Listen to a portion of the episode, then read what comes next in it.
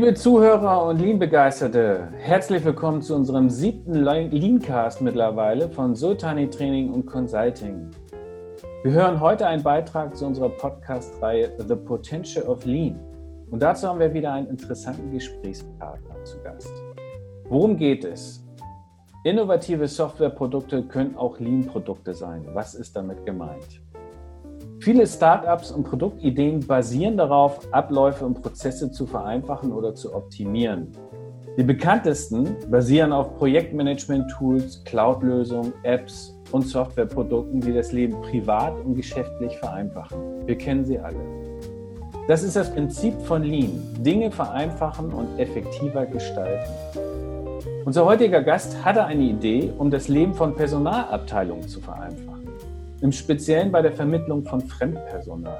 Doch dazu soll uns Alexander Sadek, Gründer und Geschäftsführer der AVAX GmbH, nachher mehr erzählen. Doch fangen wir mit unserem Gastgeber an. Ali Reza Sultani Nori, Gründer und Geschäftsführer von Sultani Training und Consulting. Lean ist sein Leben und seine DNA. Hallo Ali.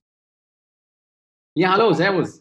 Du hast heute jemanden mitgebracht, der uns etwas über das Potential von Lean erzählen kann. Ich finde, wir machen es heute mal anders. Stell du uns doch mal unseren Gast vor. Ja, sehr gerne. Hallo erstmal an alle Zuhörer und äh, ich möchte mich auch nochmal bedanken für die zahlreichen tollen Reaktionen aus dem Umkreis heraus für unseren Leancast, was uns natürlich total motiviert. Und dann komme ich auch gleich zu dem Alex, weil ähm, auch vom Alex habe ich erfahren, dass er uns gerne hört und abonniert hat in, äh, in unserem Podcast. Und dann mhm. habe ich ihn auch mal darauf angesprochen und gesagt, Mensch, Alex, hast du dann nicht mal Lust, ähm, über das ganze Thema Lean mit uns mal zu diskutieren? Weil wir kennen uns ja schon recht lange und ich weiß ja, dass du auch Lean-affin bist und auch dein Unternehmen, was du schon gegründet hast und äh, erfolgreich bist, auch recht viel mit Lean ja zu tun hat, ob wir nicht mal darüber diskutieren wollen. Und da hat er spontan Ja dazu gesagt. Deswegen freue ich mich, dass Alex heute hier ist und ich würde gerne, dass er sich selbst vorstellt, bevor ich irgendwas Falsches sage. Alex, schön, dass du dabei bist.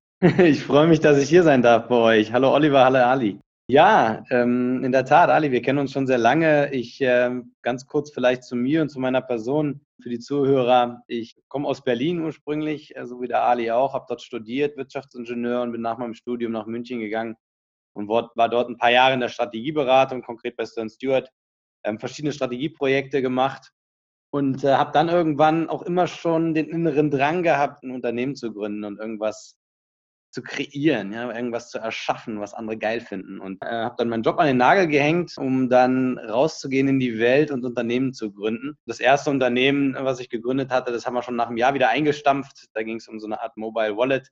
Hat leider nicht ganz funktioniert und noch zwei andere, die auch nicht ganz funktioniert haben. Die würde ich mir dann eher auch für die Fuck-Up-Nights quasi bei Startups ähm, auf, aufsparen, um die dort zu erzählen. Bis ich dann im Endeffekt zu AVAX kam und wir äh, AVAX auf die Beine gestellt haben und das jetzt ganz erfolgreich läuft. So, ja, ganz kurz, das war die vor, kurze Vorstellung zu mir. Wunderbar. Ähm, Alex, dann, dann erzähl doch mal, was ist AVAX?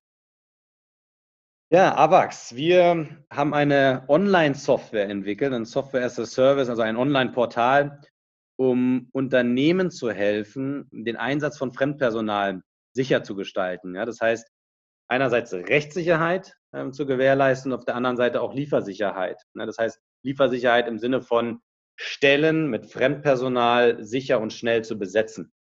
Ähm, wie läuft das Ganze operativ ab? Vielleicht äh, hole ich da ein bisschen aus, damit man versteht, okay, wo ist eigentlich der Mehrwert, wozu macht man das Ganze ähm, im Bereich Fremdpersonal, ganz konkret auch im Bereich Zeitarbeit.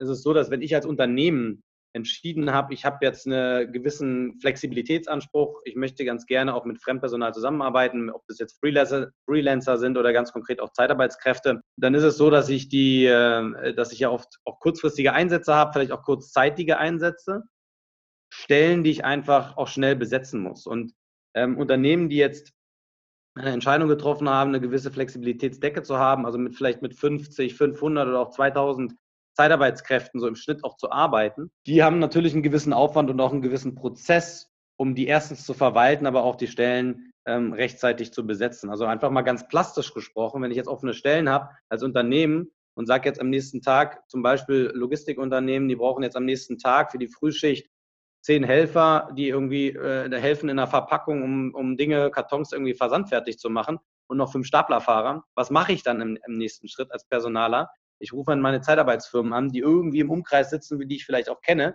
und rufe dann in den ersten Anfrage, hast du da irgendwie äh, zehn Helfer und drei Staplerfahrer für mich? Der sagt mir, hm, ich habe vielleicht zwei, einen Staplerfahrer habe ich nicht. Dann rufe ich den nächsten an, der hat vielleicht einen Staplerfahrer, der kann jetzt nächste Woche. Und so sitze ich dann im Endeffekt einen Tag oder vielleicht länger am Telefon, um diese Stellen zu besetzen. Ja, also ein sehr, sehr ineffektiver und ineffizienter Prozess. Und dann darüber hinaus noch, ne, da kommen die in den Einsatz und dann ist es auch noch ein regulierter Markt. Das heißt, wenn ich die dann im Einsatz habe, die Zeitarbeitskräfte, dann muss ich noch Dokumente verwalten. Haben die alle einen Führerschein, Staplerschein, sonst habe ich ein Haftungsthema. Dann haben wir einen sehr stark regulierten Markt im Sinne von Zeitarbeitskräfte. Darf ich nur eine gewisse Dauer in den Einsatz bringen, also 18 Monate maximal. Nach neun Monaten müssen die so viel verdienen wie meine internen Mitarbeiter, etc., etc., etc. Also sehr, sehr stark reguliert. Und wir helfen einfach mit unserem Produkt, mit unserer mit unserer Portallösung, unserer Softwarelösung diesen Prozess einfacher zu gestalten. Das heißt, im Endeffekt kann ich per Klick meine Personalanfragen an meine Personaldienstleister senden, die senden mir Angebote zurück. Ich habe das sehr übersichtlich und kann per Klick im Endeffekt Mitarbeiter vergleichen und auswählen. Ich habe die Dokumente bereitgestellt, ich habe Frühwarnsysteme, die mich darauf hinweisen, wenn ich irgendwelche Haftungsrisiken an irgendwelcher Stelle habe, wenn Fristen von Einsätzen auslaufen. Achtung, diese Zeitarbeitskraft darf nicht mehr bei dir arbeiten, weil diese Frist ist schon abgelaufen. Ich muss jetzt eine Aktion machen, ich muss jetzt was tun. Und unser Tool unterstützt genau diese Rechtssicherheit eben, eben ähm, zu haben, die Frühwarnsysteme zu haben und in Prozessen zu arbeiten, dass ich das auch genau gewährleiste. Das ist im Endeffekt, äh, äh was wir anbieten. Also wir haben einen Kunden als Beispiel, das auch mal gemessen, äh, der, ähm, ich glaube, 500 Stellen zu besetzen hatte innerhalb von sechs Monaten und der hat einen im Schnitt äh, innerhalb von zwölf Minuten die ersten Angebote. Wir haben es ausgewertet, die haben ähm, ihre, ihre, ihre Besetzungsdauer dieser Projekte auf zwei Stunden reduziert. Also das mal zum Thema Lean. Und das ist, wow. ähm, was der Mehrwert im Endeffekt von unserem Portal ist. Ich hoffe, ich habe das anschaulich erklärt. Ne? Also es gibt viele Personaldienstleister in Deutschland.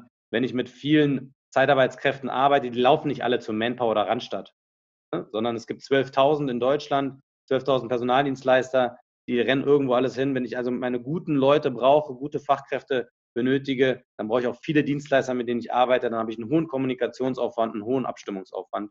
Und das digitalisieren wir im Endeffekt. Was ich da heraushöre, das wichtigste KPI ist in diesem Fall Schnelligkeit. Ja, weil temporäre Arbeitskräfte heißt ja, ich brauche sie jetzt oder morgen und nicht in einem Monat. Ne? Also man hat eine kurze Vorlaufzeit.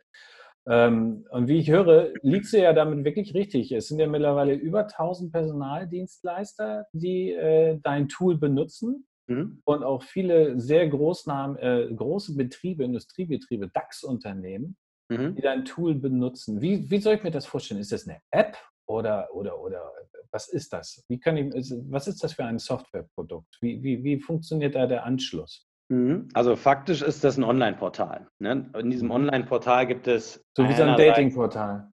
Wie so eine Art Dating-Portal, ja. Ein Dating-Portal mit ganz vielen Funktionen. Ja? Man kann quasi auch Sterne vergeben, äh, keine Herzen, aber so ungefähr. Und ich kann mich eben dort ganz klassisch einloggen in diesem Portal, ne? wie bei Xing auch oder bei so einem Dating-Portal, wenn man so möchte. Als Unternehmen auf der einen Seite und auch auf der anderen Seite die Personaldienstleister, die dort auch einen Account haben. Und über dieses Portal bringen wir beide, beide Seiten im Endeffekt zusammen und bieten Prozesse und Funktionen an, ähm, damit die miteinander reden und kommunizieren und eben auch natürlich noch in diesem rechtlichen Rahmen sich bewegen können. Ja? Ähm, zum Beispiel Prozesse wie, dass ich eine Personalanfrage an meine Personaldienstleister raussende.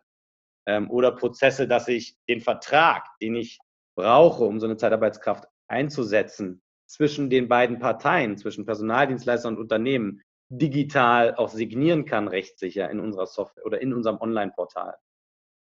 Also Hab verstehe ich das, ja, ich verstehe das richtig. Dann bist du eigentlich im Prinzip die Schnittstelle zwischen den, genau. ich sag ich mal, äh, potenziellen Arbeitnehmern und den Arbeitgebern. Das heißt, du bist jetzt nicht jemand, der ein Archiv voller äh, potenzieller Arbeitnehmer hat. Das ist wahrscheinlich auch kaum möglich. Dafür gibt es halt die ganzen äh, Personaldienstleister, sondern du stehst dazwischen, um diesen Prozess äh, sage ich jetzt mal, zu beschleunigen. Ali, äh, was denkst du darüber? Siehst du da Parallelen zu deinem Business?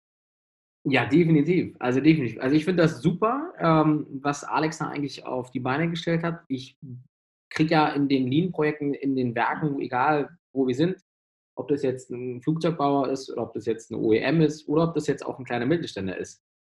Es ist ja immer das Gleiche. Wir, haben, wir ändern die Prozesse in der, in der Regel immer auf der Grundlage, äh, muss man sagen, es geht immer um Kosten und dann äh, ändern wir die Prozesse.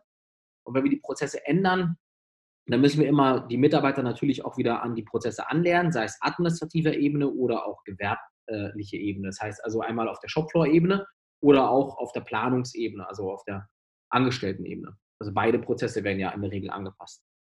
Und dabei stellen wir dann immer wieder fest, ähm, genau das Thema, was jetzt Alex angesprochen hat, ähm, ja, wir brauchen jetzt für die Pilotanlage, um zu gucken, ob das die Idee, die Vision, die Strategie, die das Unternehmen ja mit uns ausgearbeitet hat, auch funktioniert, operieren wir ja in der Regel immer am offenen Herzen. Das heißt also mittendrin in der Linie, weil wir kriegen ja nicht eine neue Halle, sondern wir gehen ja in eine bestehende Produktionhalle rein. Und da testen wir meistens unsere Ideen aus. Und da sage ich immer, der beste Test ist, wenn wir über Zeitarbeitskräfte gehen, weil einfach aus dem Gedankengut, hm, dann ähm, sehen wir über die Zeitarbeitskräfte, ob wir wirklich gut gearbeitet haben. Weil die Zeitarbeitskräfte kommen ganz neu in das Unternehmen rein, kennen das Unternehmen ja eigentlich gar nicht so wirklich und müssen aber quasi in dem entsprechenden äh, Key Figures, die wir äh, ermittelt haben, probieren zu arbeiten. Und wir probieren den besten Prozess für diese Menschen ja dahin zu stellen. Also von innen heraus, so wie ich immer in den Podcast rein sa sage, immer auf den Mensch bezogen. In der Regel kriegen wir das auch immer ganz gut hin. Aber was nicht so gut klappt, ist meistens genau das, was eigentlich Alex vermittelt, nämlich die richtigen Zeitarbeitskräfte zur richtigen Zeit mit der richtigen Qualifikation am Ort zu bekommen. Das heißt, meistens ist es so, dass wir mit den Projekten fertig sind und sagen, so, let's go. Und dann sagt aber der Personaler, meistens sind es ja dann die HRler, äh, ach so, sollten wir jetzt eigentlich loslegen? Dann sage ich, ja, guck mal hier, wir haben einen Lob, also Liste offener Punkte, oder wir haben einen Aktionsplan oder wir haben einen Maßnahmenplan. Da steht es doch drauf, dass mhm. ihr euch um das Thema kümmert, weil wir, wie Alex schon sagt, aus rechtlichen Gründen dürfen wir natürlich nicht da die Schnittstelle spielen.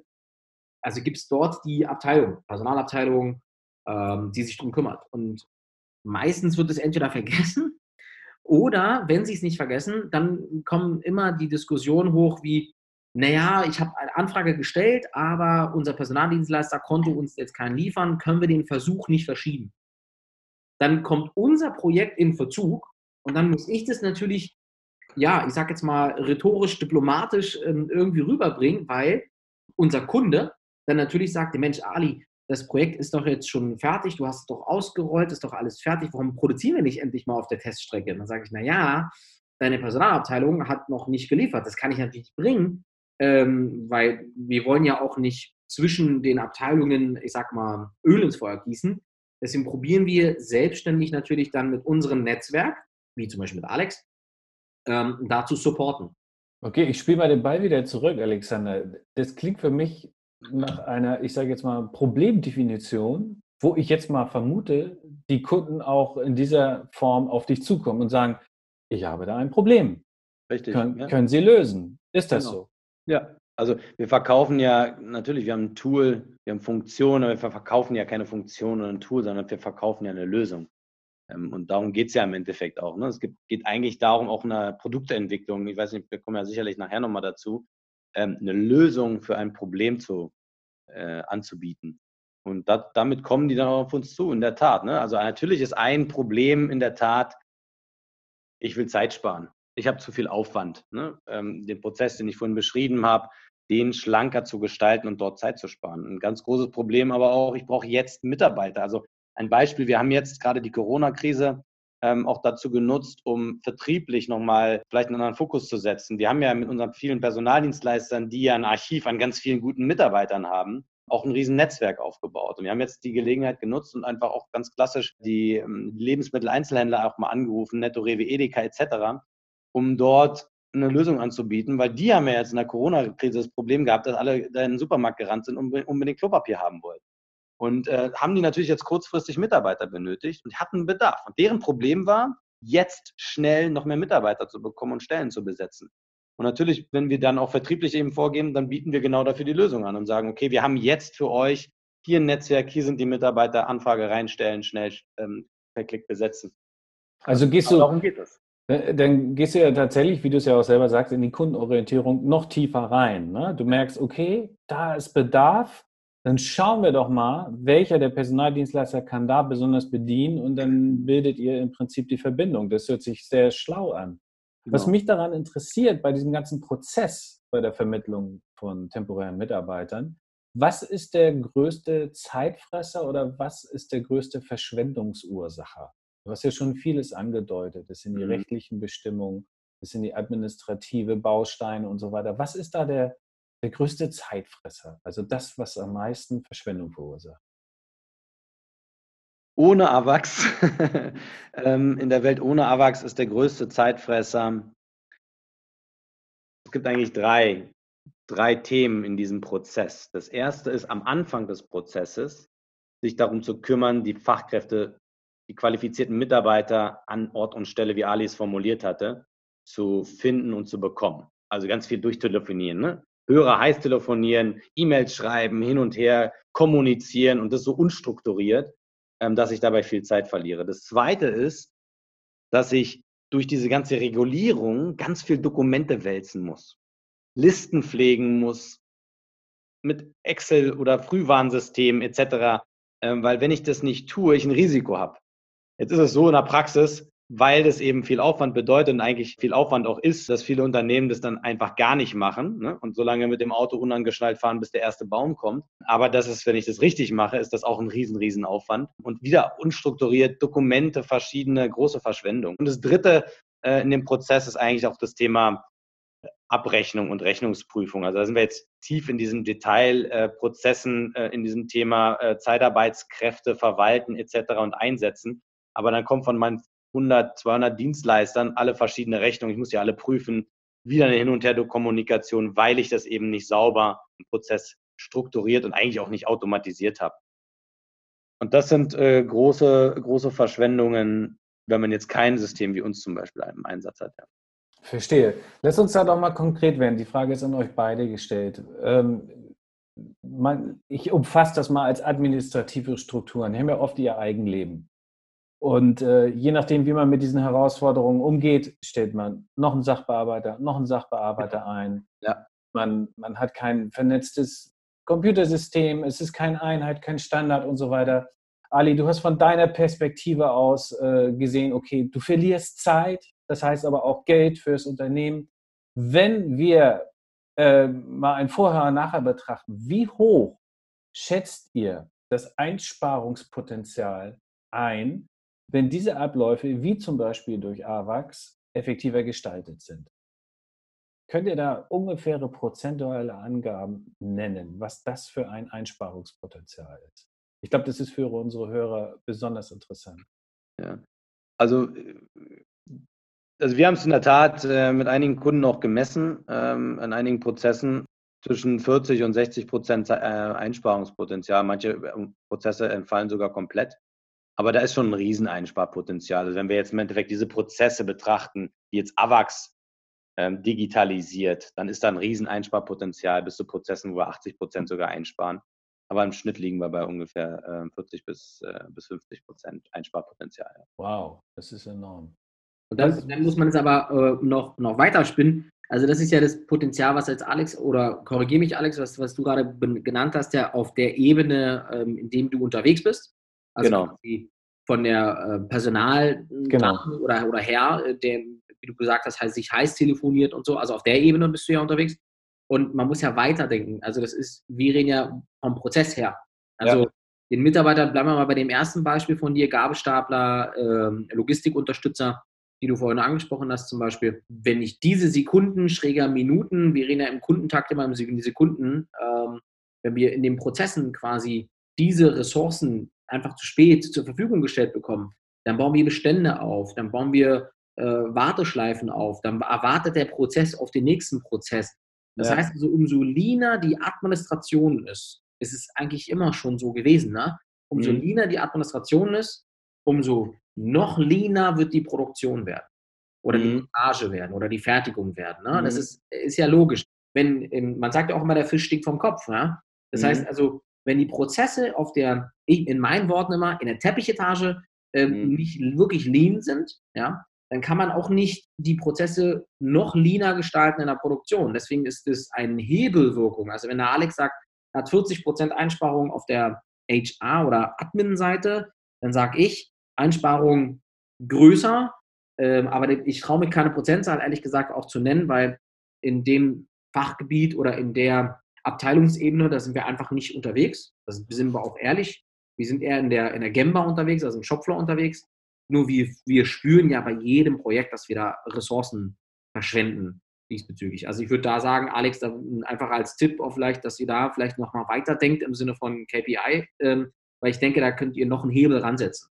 Ja, äh, ich glaube, das ist äh, wie so ein Domino-Effekt. Ne? Genau. Also wenn du ein Domino schneller zum Laufen bringst, dann hat das äh, woanders auch einen schnellen Effekt. Ganz genau. genau. Ja. Das, wenn wir das aber jetzt mal genau betrachten, Ali, wie du gerade gesagt hast, du hast da eine, einen Prototypen und du brauchst ganz schnell Leute, dann halt, hast du ja manchmal einen, einen Verzug, sag mal 15 Tage, 14 Tage, 6 Tage, bis du es dann wirklich auch testen kannst. Inwieweit, Alexander, kannst du diese Zeit verkürzen? Also ja, wir haben mit unserer, mit der, mit dem Ansatz oder mit dieser Lösung bieten wir natürlich die Möglichkeit, dass man schneller seine, seine offenen Stellen und Projekte besetzt. Äh, es kommt immer darauf an. Es kommt darauf an, was für Leute ich natürlich suche. Sicherlich ist es einfacher, jemanden ja, zu finden, der Lagerhelfer ist. Und da äh, reden wir in kurzen Prozessen oder äh, da suchen unsere Kunden im Endeffekt morgens früh äh, noch Leute für die Spätschicht, die um 14 Uhr startet. Ja? Das heißt, da reden wir über Stunden ähm, in, der, in der Projektbesetzung. Ne? Da sind vier Stunden zu viel und da sind zwei Stunden gut und am besten dauert es halt eine halbe Stunde oder ein paar Minuten mit, auch mit dem Tool. Ähm, Wenn es dann aber wieder um, um, um Fachkräfte geht, dann kann das sicherlich auch mal ein paar Tage dauern, bis die Stellen besetzt sind. Also wenn ich jetzt Ingenieure suche oder wirklich auch mal eine Schweißerkraft, dann, äh, dann dauert das sicherlich ein paar Tage. Und es kommt dann eben darauf sicherlich an. Ja? Ähm, ich glaube, entscheidend ist auch vorher zu schneller zu kommunizieren, dass man einen Bedarf hat, weil dann kann die andere Partei sich auch darauf vorbereiten. Ja, wenn Ali jetzt weiß, er macht jetzt diesen Test, dass die Personalabteilung nicht irgendwie ähm, erstens das spät erfährt und zweitens, wenn sie es erfährt, dass nicht irgendwie so lange wartet, bis Ali anruft und sagt, morgen müssen wir losgehen und dann ihre Personaldienstleister ähm, genau. informiert, sondern das Beste ist natürlich, das vorbereitet zu tun. Und genau, und das ist auch unsere Erfahrung, ne? also in den, in den Projekten, dass wir, ähm, wir sind ja sehr transparent in unseren Projekten, weil, das wie schon gesagt, die Erfahrung hat uns gelehrt, umso transparenter du in den Projekten bist, umso äh, einfacher und verständlicher ist es ja für den Kunden, letztendlich aber auch letztendlich für jeden Menschen. Und somit weiß eigentlich unser Dienstleister, mit dem wir dann zusammenarbeiten, unser Kooperationspartner in den Projekten, die HR-Abteilung, der Betriebsrat, die Planung, die wissen in der Regel immer über unsere Projektsheets, wann was, welcher Meilenstein dran ist. Aber genau zu diesem Thema, ähm, worüber wir gerade reden, also Mitarbeiter, die richtige Ressource am richtigen Arbeitsplatz mit der richtigen Kompetenz, mit der richtigen Ausbildung, das wird immer von, von wirklich, man muss eigentlich leider Gottes sagen, zu 99 Prozent äh, von allen Firmen wird es immer so dargestellt, als wäre es kein Problem. Weil einfach aus dem Gedankengut her, wir sind ja ein tolles Unternehmen, wir haben ja alle guten Mitarbeiter, wir sind ja toll ausgebildet und zu uns wollen sowieso alle. Und das, mit diesem Mindset ähm, sind die meistens unterwegs.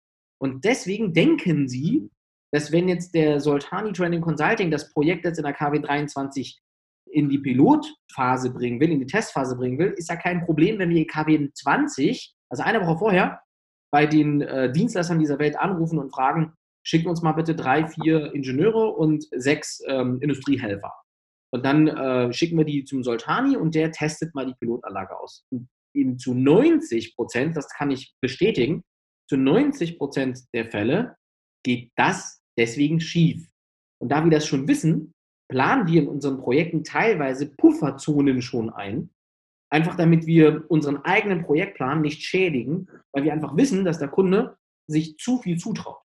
Weil er sich im Vorfeld, genau wie Alex gesagt hat, sich dieser Thematik ähm, nicht wirklich, ähm, ja, man muss schon sagen, beschäftigt. Ja, das klingt doch nach einem Ozean an neuen Kunden für dich, Alexander. Ist das nicht schön? Ja, in der Tat. da ist noch viel Potenzial, ja, aber ich, möchte, ich, möchte, ja, ich möchte kurz dieses Bild, das fand ich so gut, nochmal kurz einfach auch unseren Zuhörern nochmal darstellen, wie du es gerade gesagt hast. Es hängt natürlich vom Qualifikationsgrad ab, wie mhm. schnell man sein kann.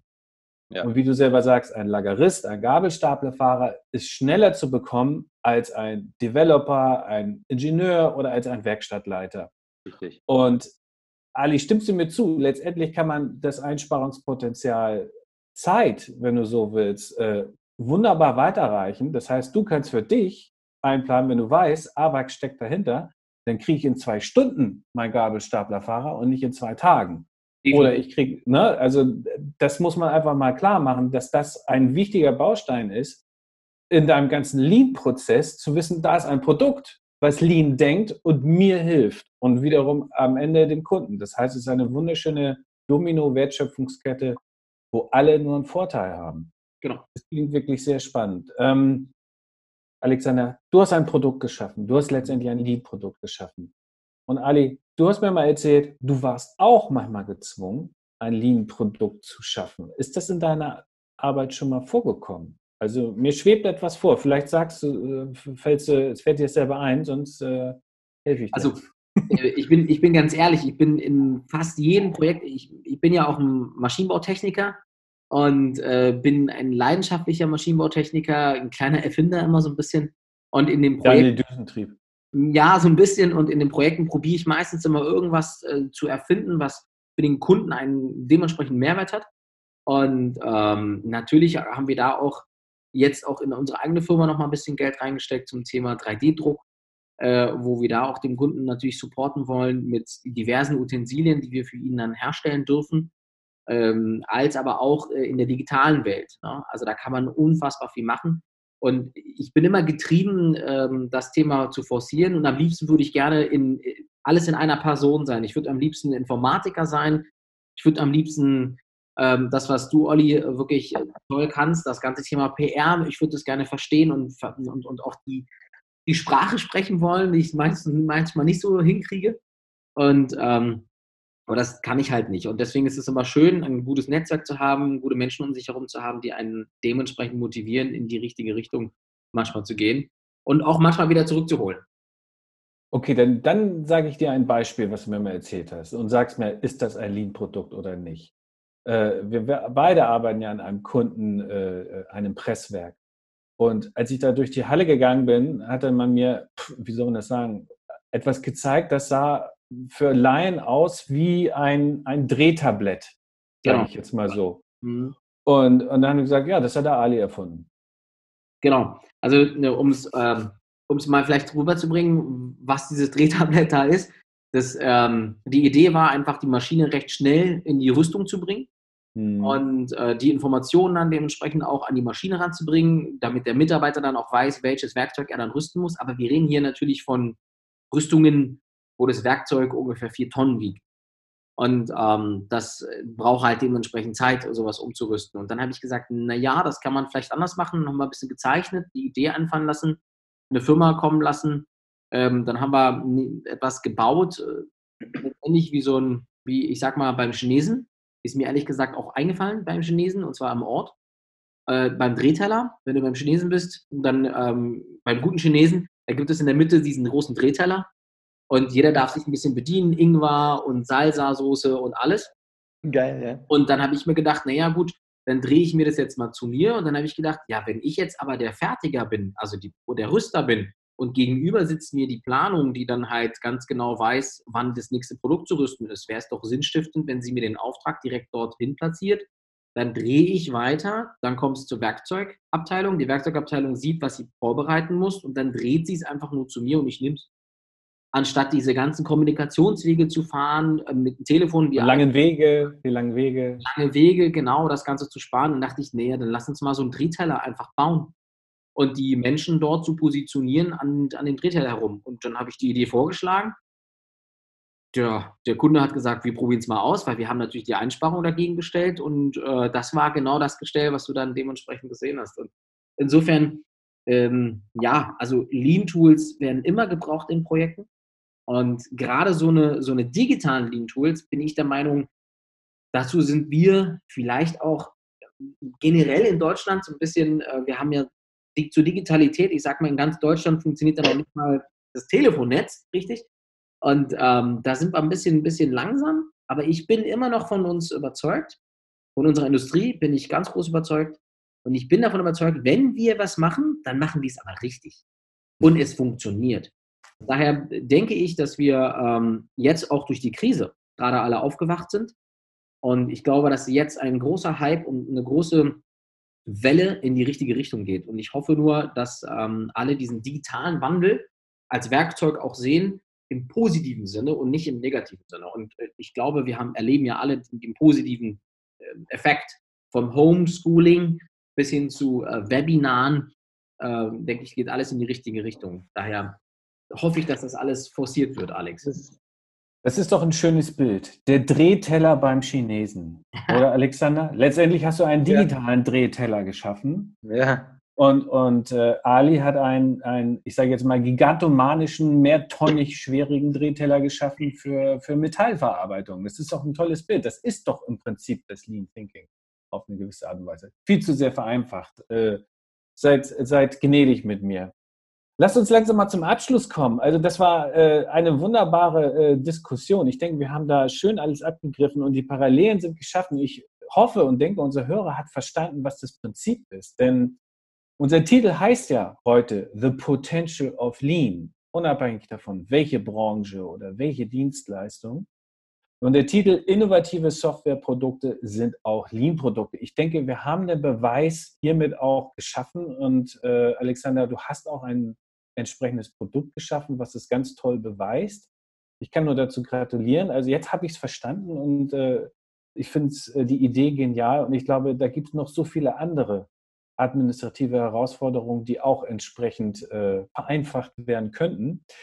Was ich gerne von euch beiden äh, hören möchte, jetzt nochmal zwei, drei Sätze und zwar zum Abschluss, ähm, was ihr unseren Hörern als Takeaway, als Empfehlung mitgeben könnt, haben da schon ein paar Dinge, äh, Keywords, sage ich jetzt mal, reinfließen lassen, wie Fokussierung. Aber ich lasse euch gerne nochmal jeweils eine Minute freien Lauf. Alexander, möchtest du den Anfang machen? Was möchtest du deinen Hörern als Takeaway mitgeben? Vielleicht mal ganz allgemein. Ich glaube, das erste Takeaway wirklich zu, ähm, in Digitalisierung zu denken. Wenn es um Thema Lean geht, gerade in der Administration, zu sagen, ich bin offen für, ähm, für neue Lösungsansätze über Trial and Error und die Digitalisierung. Ich glaube, der Trend, der jetzt vielleicht auch einsetzt, ähm, wird dort ein, hat einen großen Hebel. Ähm, wir müssen den nur nutzen und dort einfach mehr, ich glaube, äh, mutiger zu sein.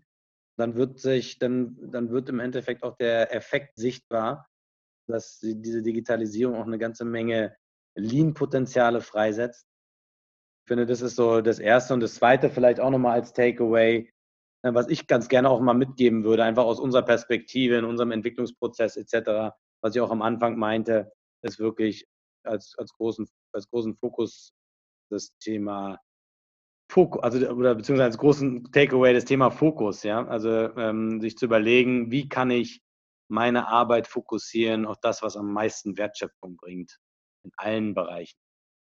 Super. Ali, was ist deine Empfehlung? Also meine Empfehlung ist, dass gerade, gerade in, dem, in dem Zusammenhang von dem heutigen Podcast das Thema des Hinterfragens, also als Takeaway, also nicht, ähm, nicht Sachen akzeptieren, weil es halt immer schon so war, sondern einfach mal hinterfragen, geht das denn doch besser, schneller, effektiver, einfacher, optimierter und keine Angst vor der Veränderung zu haben und die Veränderung auch einfach mal zuzulassen. Wunderbar, ganz toll. Ich finde, so können wir abschließen. Alles, was gesagt werden muss, wurde gesagt. Damit verabschiede ich mich bei unseren ähm, Zuhörern, aber auch bei unseren Gästen. Vielen Dank, Alexander und Ali, für diese wunderbare Diskussion und vor allem, äh, dass ihr alle wieder dabei wart bei unserem siebten Leancast von Sotani Training und Consulting. Wenn euch der Cast gefallen hat, abonniert uns gerne über iTunes, Spotify oder Soundcloud oder besucht uns direkt auf unserer Website unter www.sultanitc.com. Vielen Dank, bleibt gesund und lebt lean.